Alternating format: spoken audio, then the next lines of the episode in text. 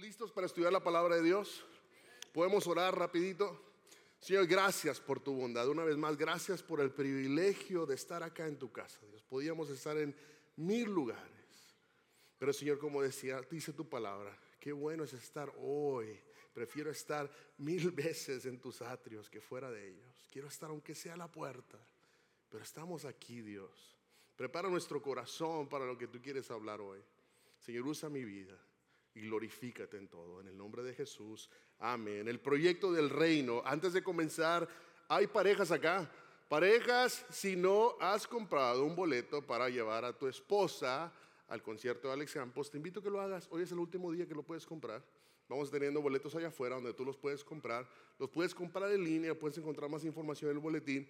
El día de mañana tal vez todavía haya tickets que puedes comprar allá llegando. Hay suficiente lugar, no te preocupes, pero nos encantaría poder verte allá y saludarte. Es una manera de, si no celebraste a tu pareja esta semana, que fue el 14 de febrero, si no lo hiciste, esposas, esposos, denle un codazo a su pareja y dile, llévame al concierto. Va a haber mariachi, ¿sí? Va a haber mariachi, va a estar bien, va, a estar bueno ese concierto. También si no has conocido más de nuestra iglesia y quieres conocer en qué creemos, qué es lo que hacemos, cómo se maneja el liderazgo, te invitamos a la clase de membresía, se, dio ahí. Si estás interesado, ven a ver a uno de los líderes, queremos platicar contigo y arrancar con eso. Y quiero comenzar con nuestra visión y nuestro enfoque. ¿Cuál es nuestro enfoque, nuestra prioridad? ¿Alguien se lo sabe de memoria como Champion Force? ¿Cuál es nuestro enfoque? Se lo hemos repetido muchas veces y se lo voy a repetir hoy otra vez. Champion Force se compromete a qué? A impulsar el reino. ¿Y cómo lo hacemos? Haciendo discípulos, amando a nuestra comunidad, fortaleciendo la iglesia. Eso es lo que nosotros como Champion Force tenemos un compromiso. Es lo que tú y yo queremos, lo, lo, que tú y yo debemos de abrazar y decir, mi iglesia quiere hacer esto. La iglesia en la que nosotros estamos, estamos haciendo esto. Y continuamos en esta serie de Proyecto del Reino y hoy vamos a hablar sobre las batallas del reino. Tú sabes que todos los reinos tienen batallas, ¿lo crees? Todos los reinos tienen batallas. Siempre hay alguien que no le gusta lo que estás haciendo. Entonces cada reino tiene batallas y hemos estado viendo lo que es el reino, de su valor, cómo vivir como ciudadanos de este reino y cómo podemos invitar a otros a ser parte de este reino. Interesante que el pastor Esteban la semana pasada nos dio una regañada. ¿Estaban acá? Sí. Me habló alguien por ahí, pastor. Me siento bien mal. Le digo, ¿por qué? Es que el pastor que usted dejó ahí nos regañó. Le dije, es la palabra, es la palabra, sí. Todos fuimos invitados, eh, invitados de alguna manera. Entonces, ¿por qué no invitar a alguien más? Somos parte del reino y como ser parte del reino, ahora nos toca ver la parte de la batalla como reino. Y esta serie va muy enfocada a la iglesia, a nosotros como iglesia. Y fíjate que cuenta la historia de un niño que estaba en un avión y en el avión había muchas turbulencias. ¿Alguien le ha tocado turbulencias en el avión? A mí me ha tocado las turbulencias que le he hablado a mi esposa. Ahora ya puedes textear en el avión. Y le digo a mi esposa, acuérdate dónde tengo todas las cuentas, acuérdate dónde están todos los passwords. Amo a todos y a mis hijos también. Porque esa cosa parece que se cae y se siente bien bonito. Y cuenta la historia que va un niño en el avión y estaba la turbulencia, ¿no? Y ese avión estaba que se caía y una señora al lado del niño, la señora venía gritando y el niño venía totalmente tranquilo, hasta venía cantando. Y la señora desesperada le dice, bueno niño, ¿qué tienes? ¿Por qué no estás preocupado? dice, ah, es que mi papá es el piloto. Y el papá, el niño estaba tranquilo porque el papá era el piloto. Muchas veces nosotros somos como ese hijo en el cual nosotros podemos descansar en nuestro padre. Y hoy te quiero hablar de que no importa la batalla que estés atravesando, tu padre va piloteando el avión.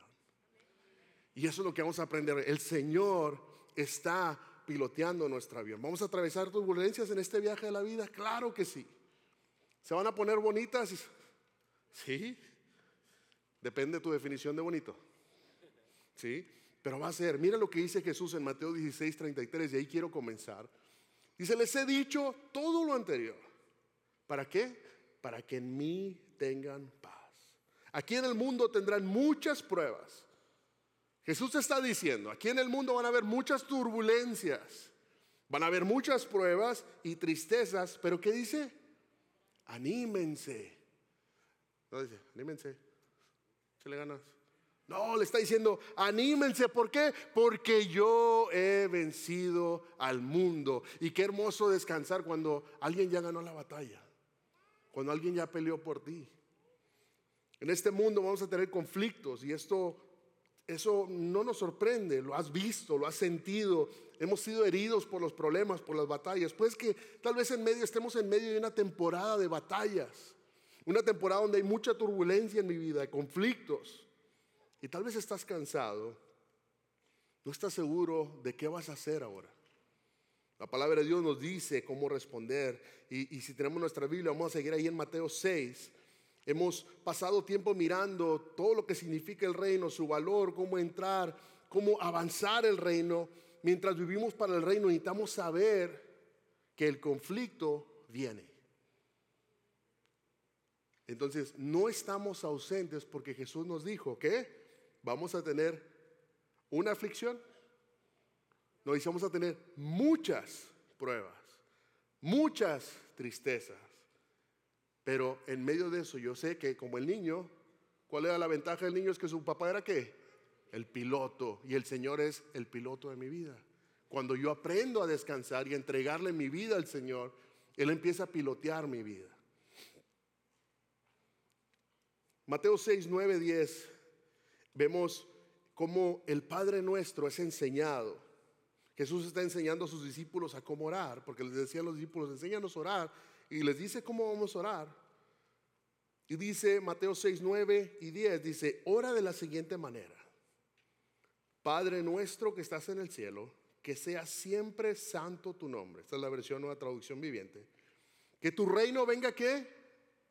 Pronto que se cumpla tu voluntad en la tierra, pero quiero enfocarme en esa parte que dice que tu reino venga pronto. Yo quiero que su reino venga pronto. En esta oración no es simplemente una lista de deseos o una fórmula mágica, es un modelo de cómo debe ser nuestra oración, cómo debe ser mi relación con Dios y cómo debemos entender nuestra misión en el mundo. Al decir, Señor, venga a nosotros tu reino, estamos reconociendo que hay una guerra en curso y quiere decir que hay un reino que no es bueno. Hay un, reino que es malo. Porque si quiero tu reino, no cualquier otro reino, quiero tu reino, que tu reino venga. Y entonces cuando venimos a este punto que dice, venga tu reino, cuando oramos, venga tu reino, estamos reconociendo a Dios como nuestro rey. Es tu reino. Señor, yo sé que tú eres el rey, que tú estás sobre todo, que tú estás piloteando la cosa. Nos queremos someter a ti.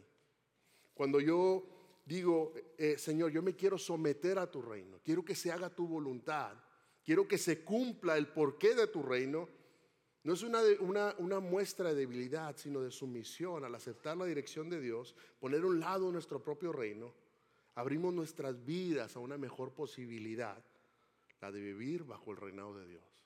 Porque no hay nada mejor que vivir bajo un reino justo. ¿O te gustaría vivir bajo un tirano? Algunos de nosotros podemos entender eso por nuestros países de origen, donde nuestro, nuestro, nuestro gobierno no es el más sano y vivimos bajo tiranos y nosotros queremos vivir bajo un rey justo. Y eso es lo que nosotros pedimos. En América, fíjate lo que pasa, está el, el Tribunal Supremo, o en inglés como se dice, the Supreme Court. El Tribunal Supremo toma decisiones. Cuando el Tribunal Supremo habla, todos los demás tribunales deben de qué? Adaptarse. No hay vuelta alguna. No importa lo que el tribunal de distrito diga, lo que el tribunal estatal diga, se hace lo que el, tribunal supremo dice. Una vez que se habla, es la autoridad final de la ley del país. Cuando entendemos eso. Pero también un cristiano es verdaderamente una persona del reino cuando está dispuesto a ajustar sus decisiones a las decisiones de Dios, incluso si van en contra de las que yo no quiero hacer que van en contra de lo que yo quiero hacer, perdón, es yo me someto a ese, gobierno supremo. Y no importa lo que... Eh, ¿Has escuchado el dicho que dice, donde manda capitán no gobierna qué? Marinero, esposos, nos hablan. ¿Sí? Ah, perdón. Eh, donde, entonces, ahí la ley suprema es la Hanibani. ¿Sí? Eh, es la ley suprema. Y uno se somete. O no sé tu caso, yo sí me someto. Si no, no me dan de cenar. Eh, pero parte de lo que nos dice es, cuando soy persona del reino, yo me someto a ese liderazgo. Y digo, Señor, hágase tu voluntad, venga tu reino, que se cumpla lo que tú quieres que pase. Y yo me voy a someter a eso. Causa del pecado, Jesús nos enseña a orar para que venga el reino de Dios, porque hay otro reino que se opone activamente. Constantemente a un reino. Satanás se opone a la gloria de Dios, al nombre de Dios y al nombre del reino. Nuestro adversario, ¿quién es? Satanás. Satanás quiere, quiere robarnos la paz. Dice el enemigo. El enemigo es el que está en contra de algo, ¿verdad? Ese es el enemigo. El enemigo está en contra del reino. Dice, él vino para matar, hurtar, destruir. Quiere robarte la paz, quiere matar tu alma, quiere destruir tu vida. Entonces, ¿cómo me mantengo firme en medio de la adversidad? La palabra de Dios me dice, estén firmes frente a la adversidad. Y fíjate lo que dice este versículo en Filipenses. Sobre todo, deben vivir como ciudadanos del cielo. ¿Cómo debemos de vivir? Como ciudadanos del cielo, comportándose de un, un, modo digno de la buena noticia acerca de Cristo.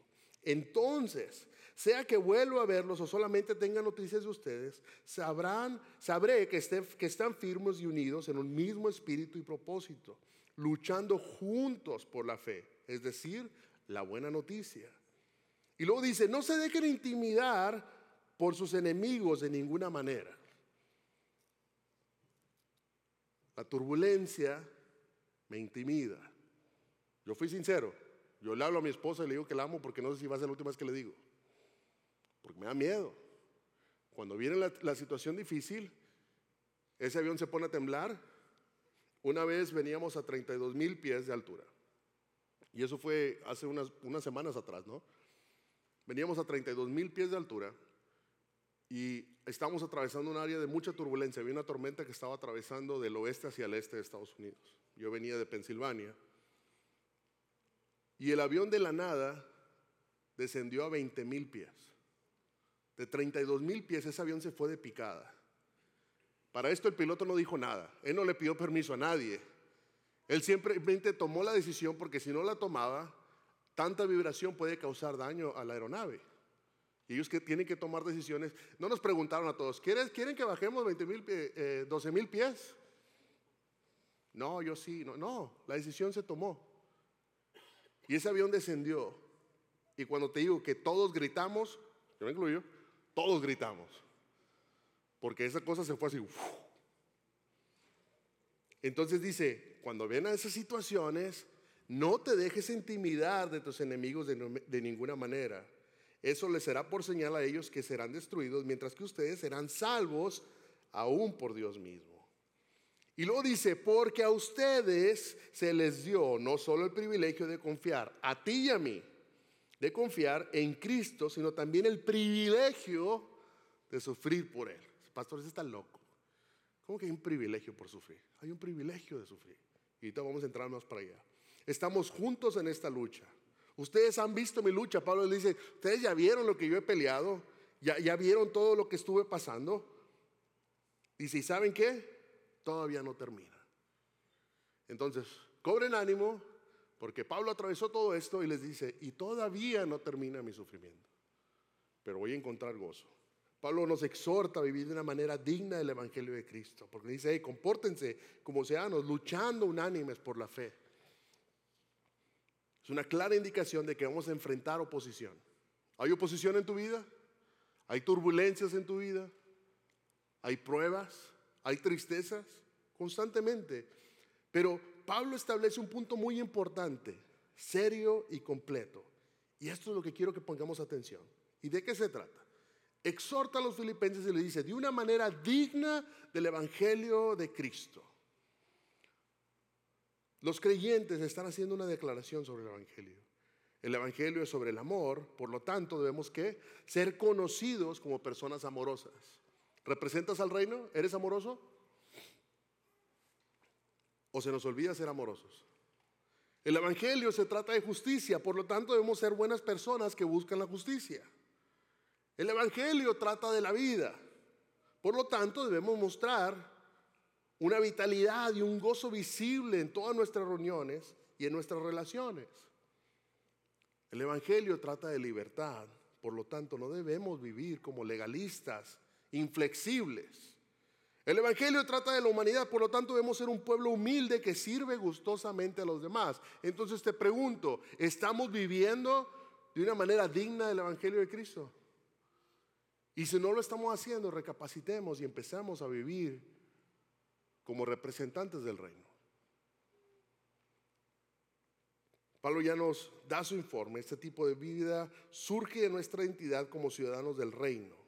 Y dice, vivamos o vivan como ciudadanos de una manera digna del Evangelio. Así que oremos constantemente por la venida del reino, el avance del reino de Dios. Queremos ver lo que cada vez el, terreno se vaya ganando, ir alcanzando más personas, que más personas vengan al conocimiento de Dios. Pero fíjate, mientras vivimos una vida de reino por el desbordamiento de un corazón de reino, seremos apasionados en invitar a otros al reino de los cielos. Es yo quiero que vengas. ¿Alguien te ha invitado a un buen restaurante? A mí me han invitado a un buen restaurante. Y siempre me sale la excusa que me dice, es que la vez pasada que vine sí estaba rico. Hoy como que cambiaron de chef. Y entonces a mí no me dan ganas de invitar a nadie.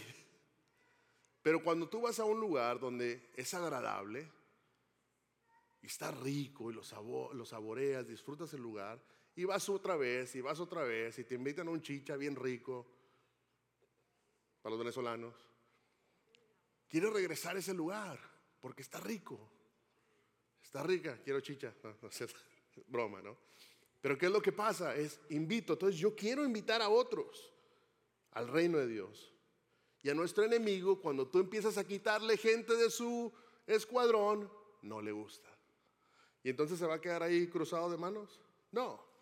Dice, pues, dice Pablo, la mayoría de los cristianos entienden la salvación como un don, de Dios, un don de Dios, pero Pablo señala que el sufrimiento por causa de Cristo también es un don.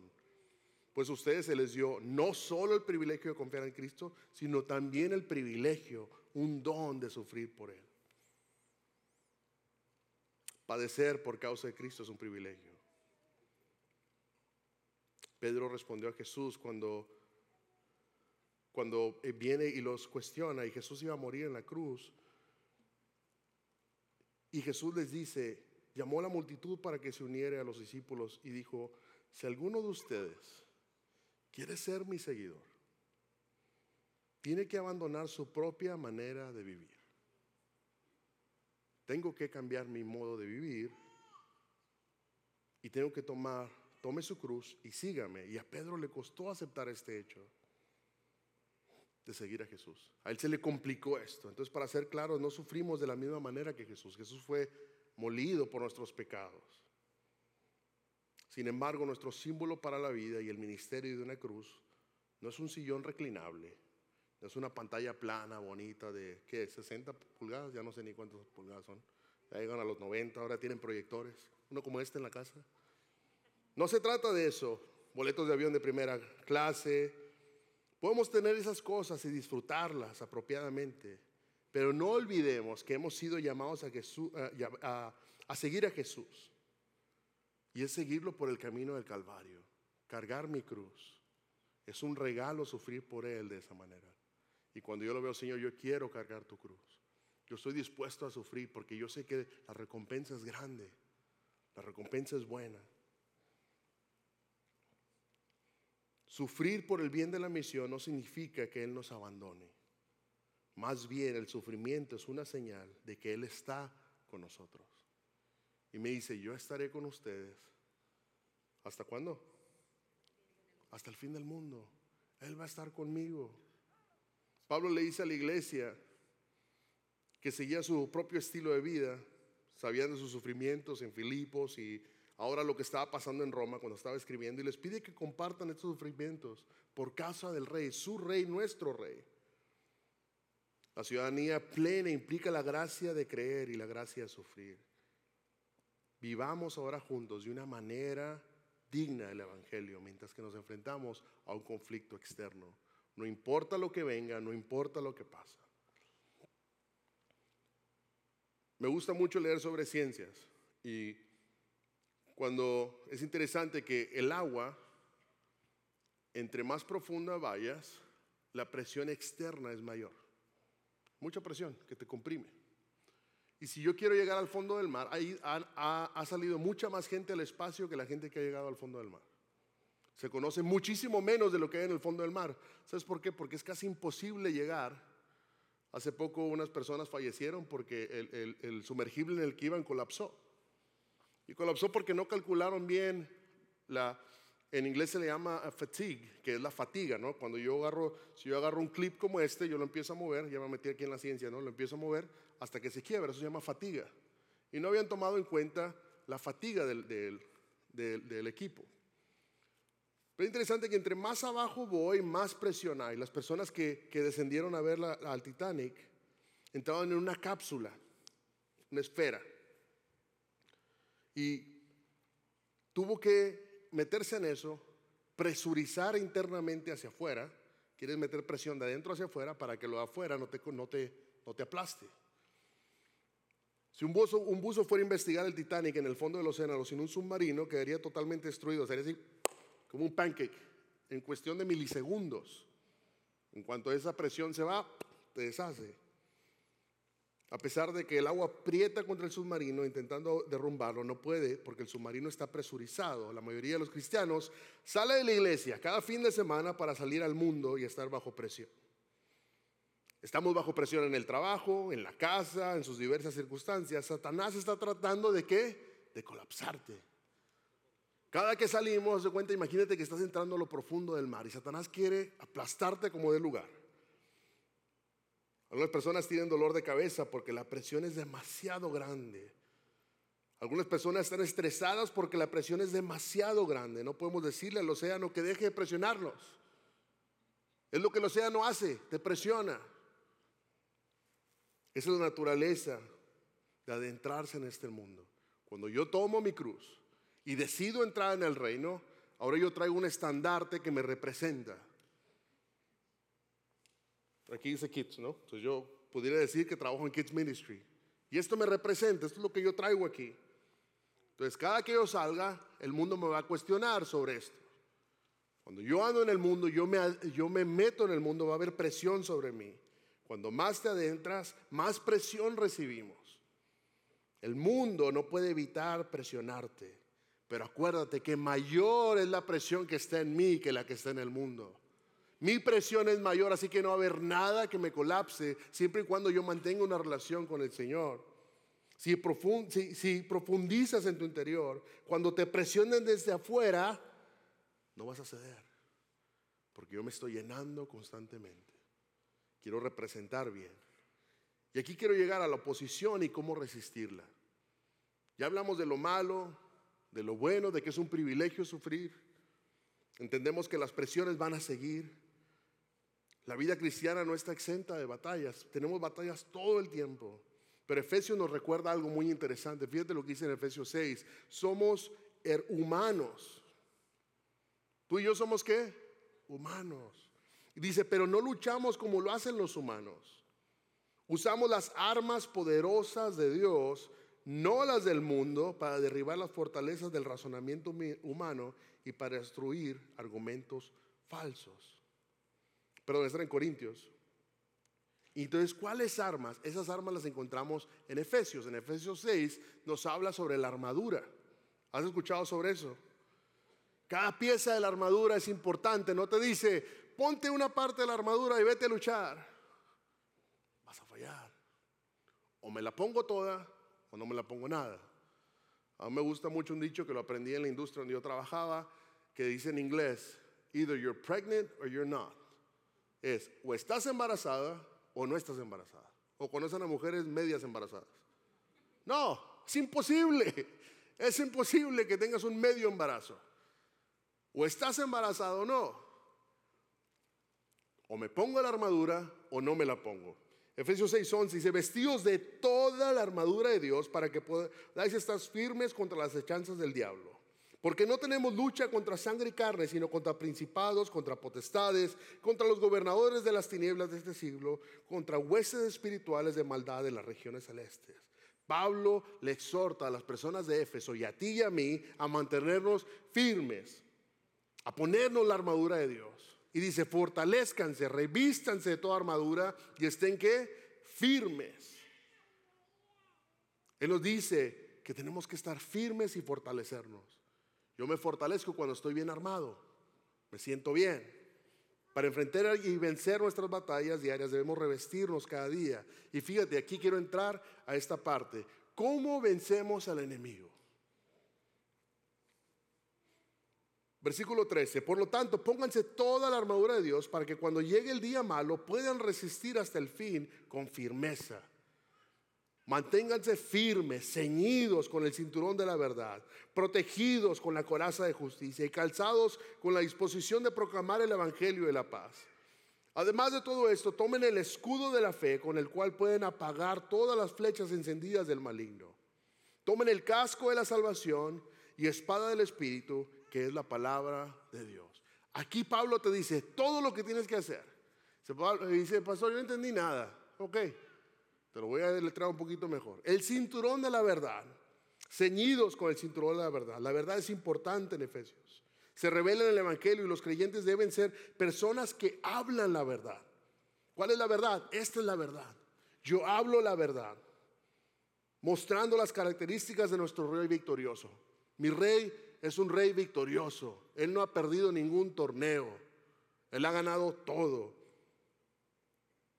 Pablo resume la fuente de la verdad, la verdad que hay en Jesús. En 4.21 nos dice eso.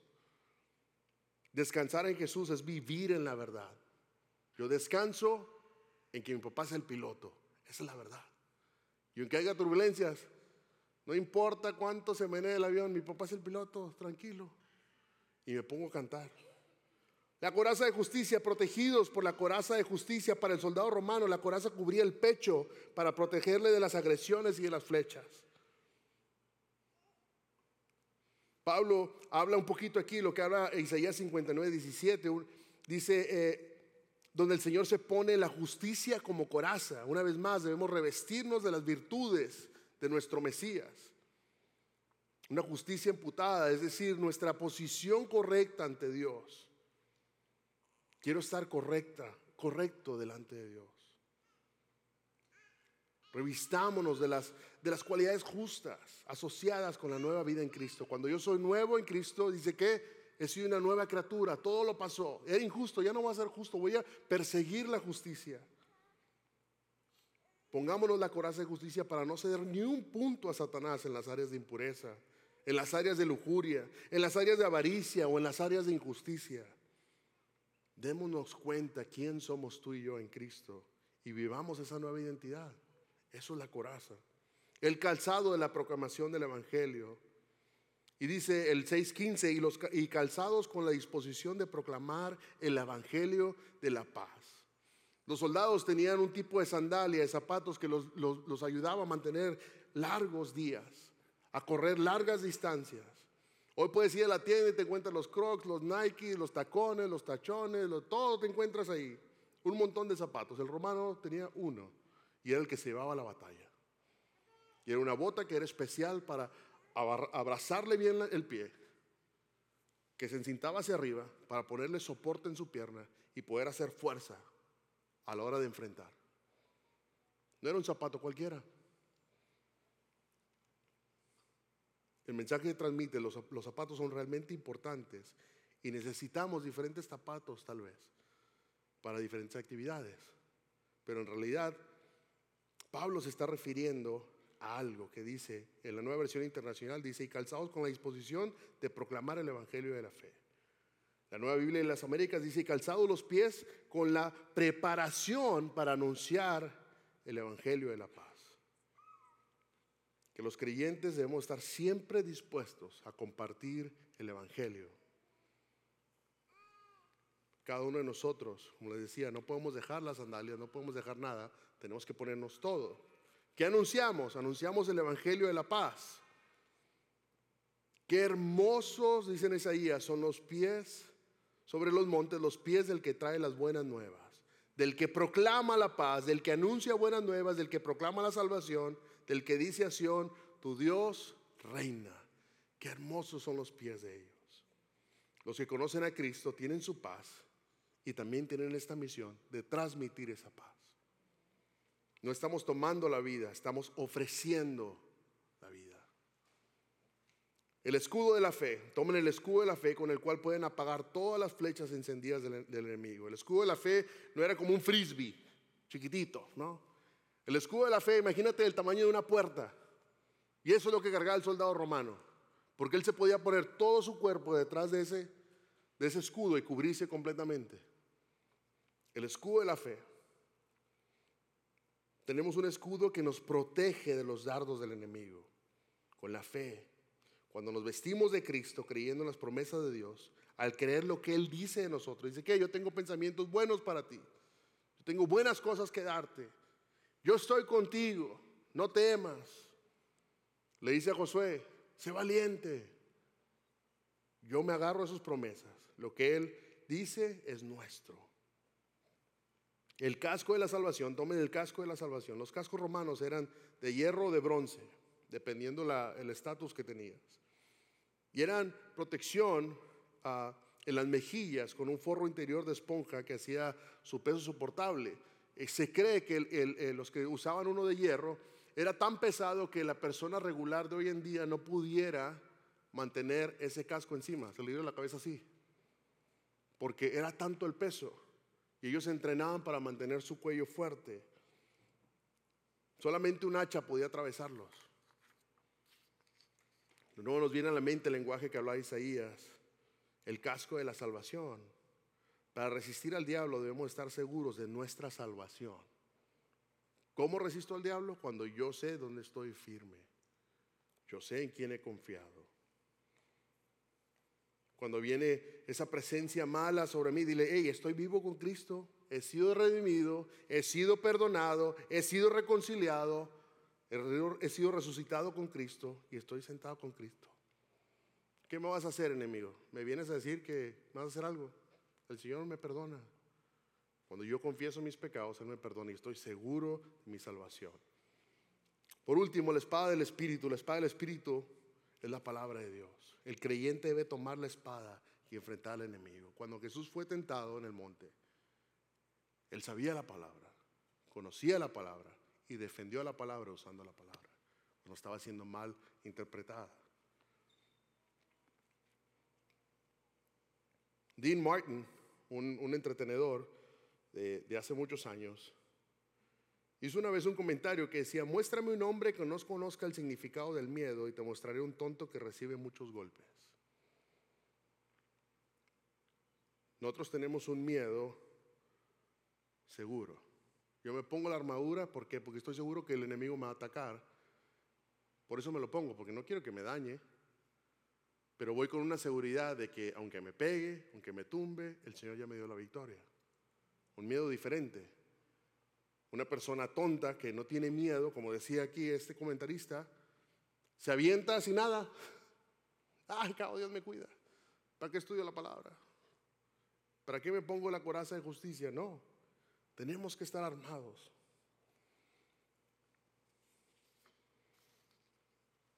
La guerra no es pasajera. Si no enfrentamos batallas, deberíamos preguntarnos si realmente estamos viviendo según la voluntad de Dios. Si tú y yo no estamos atravesando batallas, deberías de preguntarte, ¿estoy verdaderamente siguiendo la voluntad de Dios? ¿Estoy siendo obediente? ¿Estoy siendo un digno representante del Evangelio? Es interesante, ¿quién ha visto la lucha libre? En México se veía mucho la WWE, ¿no? Aquí en Estados Unidos. Si tú no lo sabías, los luchadores ya sabían quién iba a ganar. Eso estaba predeterminado. Tenía que ver con quién hacía un mejor show. Hasta la fecha está, creo, ¿no? No sé, no lo veo. Pero me dijo así, se pegaban. lo tumbaba. Lo agarraba y lo tumbaba y le pegaban a la, a la lona, ¿no? Para que sonara más fuerte. Muchas veces tú y yo entramos al ring a pelear pero voy tranquilo. Mira, aunque le peguen al luchador, mira, aunque me dejen todo ensangrentado, por alguna razón voy a ganar. Y eso es lo que el Señor te dice hoy. Van a haber batallas, no estoy diciendo que no van a haber. Van a haber luchas, El enemigo va a venir a atacarme siempre y cuando yo lo esté atacando. Si no lo estoy atacando, ahí cuestionate si estoy siguiendo la voluntad de Dios. Pero es una ventaja de que yo entro al ring sabiendo que yo voy a ganar. Y eso es lo que me trae un descanso a mí. Cuando decimos, Señor, la batalla es tuya. El canto que cantábamos hace rato decía, cuando yo veo batallas, ¿tú ves qué? La victoria. Porque el Señor ve más allá de lo que yo puedo ver. Si yo enfrento montañas, ¿qué dice? Yo sé que tú las vas a mover. Ay, caminando, confiando, así como el niño en el avión, acuérdate. Si vas a aprender algo de todo este mensaje, acuérdate que el Señor es tu piloto. Él es mi rey, Él va manejando mi nave. Dice, y en medio de cada prueba, te estoy leyendo la, letra de la canción, te la vas a cantar. Tu amor que me rodea. Y qué hermoso es sentir que cuando estás enfermo, estás triste, ¿recuerdas cómo te, te cuidaba tus papás o el que estaba encargado de ti? ¿Cómo cuidaba de ti? Y qué bonito era eso, ¿no? Y dice, ya no tengo miedo. ¿Por qué? Porque yo estoy seguro en ti. Yo entro al ring y yo sé que la batalla está ganada. Y dice, pero lo voy a pelear de rodillas, porque todo tiene que ver con mi relación con el Señor. Si tú no tienes una relación con el Señor, te aseguro que estas batallas posiblemente las vas a perder. En inglés se dice, no quiero ser el party pooper, ¿no? El que viene aquí a agüitar todo. Pero te lo voy a decir. Si yo no tengo una relación con el Señor personal, no es mi rey y no me va a defender. Cuando tú ves un partido de cualquier deporte, el jugador está con su equipo. El entrenador apoya a quién? A su equipo no apoyar al equipo contrario. Pues o estoy con el Señor o no estoy con el Señor. ¿Quieres que las batallas sean ganadas? Entrégale tu vida al Señor. ¿Quieres que, aunque estés en medio de la prueba, porque dice, en el mundo vas a tener muchos problemas, muchas tristezas, pero no te preocupes porque yo ya gané. Descansa en esa promesa. Y puedes cantar y decirle, Señor, mi Dios, mi rey, la batalla es tuya. Yo no voy a pelear. Yo no peleo con mis fuerzas. Yo peleo de rodillas. Y le entrego todo al Señor. Gracias por participar del servicio a través del Internet. Esperamos que la experiencia de hoy haya alentado y desafiado su mente y corazón. En Champion Forest nos apasiona ayudar a las personas a conocer a Dios, a crecer en su relación con Él y con los demás, mientras todos como cristianos hacemos una diferencia en el mundo. Nos encantaría tener la oportunidad de hablar y orar con usted. Le invitamos a que ingrese a championforest.org diagonal conectar para que podamos estar en contacto. Y por supuesto, esperamos con ansias el momento de poderle saludar en persona en una de nuestras sedes. Que Dios le bendiga y tenga una semana llena de la presencia del Señor.